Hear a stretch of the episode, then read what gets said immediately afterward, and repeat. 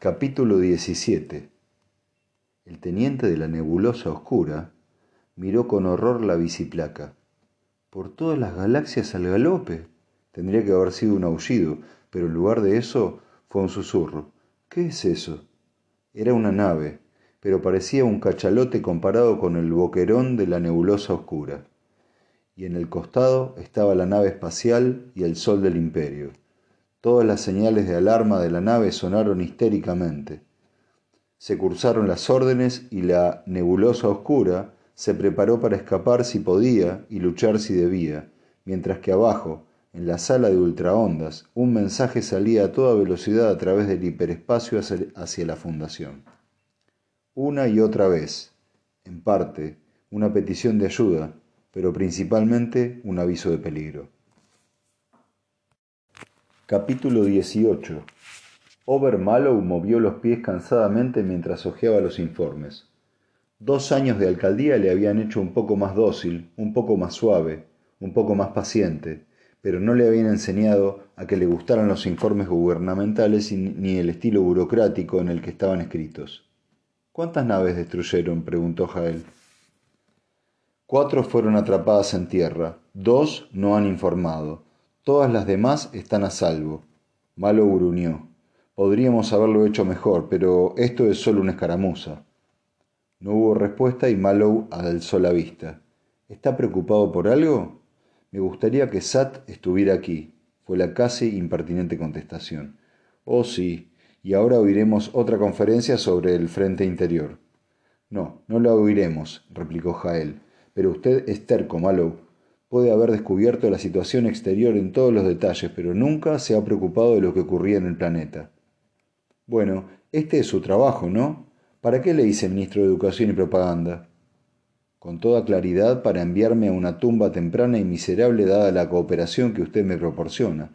Durante el último año le he vuelto sordo con el creciente peligro de Sat y sus religionistas. ¿De qué servirán sus planes si Sat fuerza una elección especial y lo derroca. De nada, lo admito. Y el discurso que hizo usted anoche sobre manejar la elección de Sad con una sonrisa y una caricia, ¿era necesario ser tan sincero? ¿Hay algo mejor que robar a Sad su caja de truenos? No, dijo Jael violentamente, no del modo que usted lo hizo. Me dice que lo ha previsto todo y que no me explica por qué comerció con Corel a exclusivo beneficio suyo durante tres años. Su único plan de batalla es retirarse sin una sola batalla. Abandona todo el comercio con los sectores del espacio cercanos a Corel. Proclama abiertamente un ahogo del rey. No promete ninguna ofensiva, ni siquiera en el futuro. Galaxia, malo. ¿Qué cree que puede hacer en medio de este desastre? ¿Le falta atractivo? Le falta la menor llamada a la emotividad del pueblo. Es lo mismo. Malo, despiértese, tiene dos alternativas o se presenta al pueblo con una dramática política exterior, sean cuales fueren sus planes particulares, o establece cualquier compromiso con SAT. Malou dijo, Muy bien, si he fallado en la primera, probemos la segunda. Sat acaba de llegar. Sat y Malou no se habían encontrado personalmente desde el día del juicio, dos años atrás. Ninguno detectó ningún cambio en el otro, a excepción de la sutil atmósfera que los envolvía, prueba evidente de que los papeles de gobernante y pretendiente habían cambiado. Sat tomó asiento sin ningún apretón de manos. Mallow le ofreció un cigarro y dijo ¿Le importa que Jael se quede? Desea ansiosamente un compromiso. Puede actuar de mediador si se excitan los ánimos. Sat se encogió de hombros. Un compromiso es lo que usted querría. En otra ocasión le pedí que estableciera sus condiciones. Supongo que ahora las posiciones se han cambiado. Supone correctamente. Entonces, estas son mis condiciones. Debe usted abandonar su disparatada política de soborno económico y comercio de bagatelas y volver a la aprobada política exterior de nuestros padres. ¿Se refiere a la conquista por los misioneros? Exactamente. ¿No puede haber un compromiso distinto? No. Mmm. Mallow encendió su cigarro con toda lentitud e inhaló el humo. En tiempos de Harding, cuando la conquista por los misioneros era nueva y radical, hombres como usted se opusieron a ella. Ahora está aprobada, asegurada y confirmada. Todo lo que Joran Sat encuentre bien. Pero dígame, ¿cómo nos sacaría usted del desastre actual? De su desastre actual, querrá decir. Yo no tengo nada que ver con él. Considere la pregunta debidamente modificada. Una fuerte ofensiva es lo indicado. La partida en tablas con la que usted parece satisfecho es fatal. Sería una confesión de debilidad ante todos los mundos de la periferia, donde la apariencia de fuerza es indispensable, y no hay ni un solo buitre entre ellos que no se uniera al asalto por su parte en el cadáver. Debería entenderlo. Es usted de Esmirno, ¿verdad? Mallow no hizo caso a la observación. Dijo, ¿y si usted vence a Corel? ¿Qué hay del imperio? Este es el verdadero enemigo. La débil sonrisa de Sat alargó las comisuras de sus labios. Oh, no, sus informes sobre la visita que hizo usted a Sigüena eran completos. El virrey del sector normánico está interesado en crear una disensión en la periferia para su propio beneficio, pero solo como una salida lateral. No va a arriesgarlo todo en una expedición al borde de la galaxia cuando tiene 50 vecinos hostiles y un emperador contra el que rebelarse. Repito sus propias palabras. Oh, sí que podría, Sat, si cree que somos bastante fuertes como para construir, constituir un peligro, y puede creerlo si destruimos Corel mediante un ataque frontal. Tendríamos que ser considerablemente más sutiles. Como por ejemplo, Malo se recostó en su asiento. Sat, le daré su oportunidad. No lo necesito, pero puedo utilizarle de modo que le diré de lo que se trata y entonces usted puede unirse a mí y recibir un puesto en el gabinete de coalición o puede hacer el papel de mártir y pudrirse en la cárcel. Ya recurrió a este último truco en una ocasión. No me empleé a fondo, Sat, pero esta vez va en serio. Ahora escuche.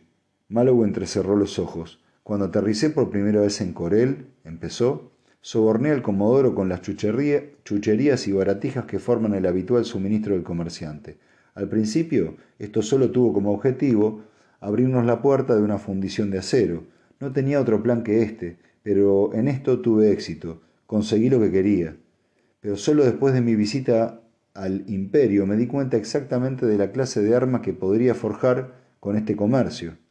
Nos enfrentamos con una crisis Seldon, Sat, y las crisis Seldon no se resuelven por una sola persona, sino por las fuerzas históricas. Ari Seldon, cuando planeó nuestro curso de la historia futura, no contó con brillantes héroes, sino con amplias extensiones económicas y sociológicas. Por eso, las soluciones de las diversas crisis deben conseguirse gracias a las fuerzas que se nos presentan en el momento. En este caso, el comercio. Sat enarcó las cejas escépticamente y se aprovechó de la pausa. No me considero como un ser de inteligencia subnormal, pero la cuestión es que su vaga conferencia no es muy reveladora. Lo será, dijo Mallow. Tenga en cuenta que hasta ahora el poder del comercio ha sido subestimado. Se ha creído que tenía que estar bajo el control del clero para constituir un arma poderosa. No es así. Y esta es mi contribución a la situación de la galaxia. Un comercio sin sacerdotes. Comercio. Comercio solo es lo bastante fuerte, seamos simples y específicos. Corel está ahora en guerra con nosotros. Por consiguiente, nuestro comercio con él se ha interrumpido. Pero fíjese que estoy tratando esto como un simple problema de aritmética. Durante los pasados tres años ha basado su economía en las técnicas atómicas que nosotros hemos introducido y que solo nosotros podemos continuar supliendo. ¿Qué supone usted que pasará cuando los diminutos generadores atómicos empiecen a fallar y un aparato tras otro se estropee? Los pequeños aparatos domésticos serán los primeros. Después de medio año de esta situación, de tablas, que usted odia, el cuchillo atómico de una mujer dejará de funcionar. Su horno empezará a fallar, su lavadora no irá bien, el control de temperatura y humedad de sus casas quedará inutilizado en un caluroso día de verano. ¿Qué ocurrirá? Hizo una pausa en espera de una contestación y Sad dijo tranquilamente. Nada, la gente lo resiste todo durante la guerra. Es muy cierto, lo resisten todo. Enviarán a sus hijos al espacio en número ilimitado para que mueran horriblemente en naves espaciales destrozadas. Aguantarán los bombardeos enemigos, aunque esto signifique tener que vivir de un pan rancio y agua fétida en refugios excavados a 800 metros de profundidad. Pero es muy difícil soportar las pequeñas cosas cuando el entusiasmo patriótico de un peligro inminente no existe. Va a ser un final en tablas. no habrá sufrimientos, ni bombardeos, ni batallas. Solo habrá un cuchillo que no cortará y un horno que no asará y una casa que estará helada durante el invierno. Será muy molesto y la gente protestará. Sat dijo lentamente, como si formulara una pregunta. ¿En esto tiene usted puestas sus esperanzas? ¿Qué espera? ¿Una rebelión de amas de casa? ¿Un súbito levantamiento de carniceros y tenderos con sus cuchillos y sus tajos en alto, gritando devuélvannos nuestras máquinas lavadoras atómicas automáticas para superclino? No, señor, dijo Malou con impaciencia, no es eso lo que espero. Por el contrario, lo que espero es un fondo general de protestas y descontento que después serán representados por figuras más importantes. ¿Y cuáles son esas figuras más importantes? Los fabricantes, los propietarios de fábricas, los industriales de Corel. Cuando hayan transcurrido dos años de la situación de tablas, las máquinas de las fábricas empezarán a fallar una por una. Estas industrias que nosotros hemos cambiado totalmente con nuestros nuevos aparatos atómicos se encontrarán repentinamente arruinadas. Las industrias pesadas se encontrarán masiva y súbitamente propietarios de nada más que una maquinaria inútil que no funciona. Las industrias funcionaban bastante bien antes de que usted llegara, Malou. Sí, Sat, es verdad, pero el beneficio era de una vigésima parte del actual, incluso dejando aparte el coste de la reconversión al estado original preatómico. Con los industriales, los financieros y el hombre de la calle en su contra, ¿cuánto cree que durará el Comodoro? Todo el tiempo que él quiera, en cuanto se le ocurra obtener nuevos generadores atómicos del imperio. Y Malou se echó a reír alegremente. Se ha equivocado, Sat, se ha equivocado en lo mismo que el propio Comodoro. Se ha equivocado en todo y no ha comprendido nada. El imperio no puede reemplazar nada. El imperio ha sido siempre un reino de recursos colosales. Lo han calculado todo en planetas, sistemas estelares y sectores enteros de la galaxia. Sus generadores son gigantescos porque pensaban de modo gigantesco. Pero nosotros, nosotros, nuestra pequeña fundación, nuestro único mundo casi sin recursos metálicos, hemos tenido que trabajar con la economía estricta. Nuestros generadores han tenido que ser del tamaño del pulgar porque era todo el metal de que disponíamos. Tuvimos que desarrollar nuevas técnicas y nuevos métodos, técnicas y métodos que el imperio no puede seguir porque ha degenerado a un estadio cultural en el que no puede realizar ningún adelanto científico vital y todos sus escudos atómicos, bastante grandes para proteger una nave, una ciudad, un mundo entero, nunca han podido construir uno para proteger a un solo hombre. Para suministrar luz y calor a una ciudad tienen motores de seis pisos de altura, los he visto, cuando los nuestros cubrían, cabrían en esta habitación. Y cuando dije a uno de sus especialistas atómicos que una cajita de plomo del tamaño de una nuez contenía un generador atómico, casi se ahogó de indignación ni siquiera entienden sus propios aparatos colosales. Las máquinas funcionan automáticamente de generación en generación, y los que las cuidan son una casta hereditaria que serían impotentes si un solo tubo D de toda la vasta estructura explotara. Toda la guerra es una batalla entre dos sistemas, entre el imperio y la fundación, entre el grande y el pequeño. Para apoderarse del control de un mundo, disponen de inmensas naves que pueden hacer la guerra, pero carecen de todo significado económico. Nosotros, por el contrario, disponemos de cosas pequeñas inútiles en una guerra, pero vitales para la prosperidad y los beneficios. Un rey o un comodoro se hará cargo de las naves e incluso irá a la guerra. Los gobernantes arbitrarios a lo largo de la historia han destrozado el bienestar de sus súbditos por lo que ellos consideraban honor y gloria. Y Asper Argo no resistirá la depresión económica que asolará Corel dentro de dos o tres años. Sat estaba junto a la ventana, de espaldas a Mallow y Jael. Se había hecho de noche y las pocas estrellas que pugnaban por brillar allí, aquí y allá, en el mismo borde de la galaxia, titilaban contra el telón de fondo de la caliginosa y aplastada lente que incluía los restos de aquel imperio, aún extenso, que luchaba contra ellos. Sat dijo, No, usted no es el hombre. ¿No me cree? Quiero decir que no confío en usted. Tiene usted la lengua muy larga. Me engañó debidamente cuando creí que le tenía bien vigilado durante su primer viaje a Corel. Cuando pensé que le tenía arrinconado en el juicio, se introdujo como un gusano hasta llegar al puesto de alcalde por medio de la demagogia. En usted no hay nada recto, ningún motivo que no tenga otro detrás, ninguna declaración que no tenga tres significados. Supongamos que sea usted un, traidor. Supongamos que su visita al imperio le haya proporcionado un subsidio y una promesa de poder. Sus acciones serían precisamente las que ahora son.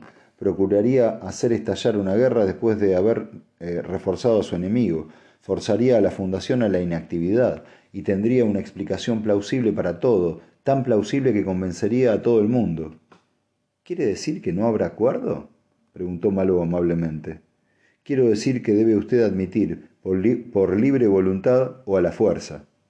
Le advertí que la única alternativa era la cooperación. El rostro de Joran Sat se congestionó con un súbito acceso de emoción. Y yo le advierto, Obermallow de Smirno, que si me arresta no habrá cuartel. Mis hombres no pararán de divulgar la verdad sobre usted, y la gente de la fundación se unirá en contra de su gobernante extranjero. Tienen una conciencia de destino que un esmirniano no puede comprender, y esa conciencia le destruirá. Obermallow dijo tranquilamente a los dos guardias que acababan de entrar. Llévenselo, está arrestado. Sat dijo, es su última oportunidad. Mallow apagó su cigarro y no levantó la vista, y cinco minutos después Jael se levantó y dijo preocupado. Bueno, Ahora que ha hecho usted un mártir para la causa, ¿qué pasará? Mallow dejó de jugar en el cenicero y levantó la mirada. Ese no es el Sat que yo conocía, es un toro cegado por la sangre, galaxia, me odia. Entonces todo es más peligroso. ¿Más peligroso? Tonterías. Ha perdido toda capacidad de juicio. Jael dijo tristemente, es usted demasiado confiado, Mallow. Ignora la posibilidad de una rebelión popular. Mallow le miró triste a su vez. De una vez por todas, Jael, no hay ninguna posibilidad de una rebelión popular.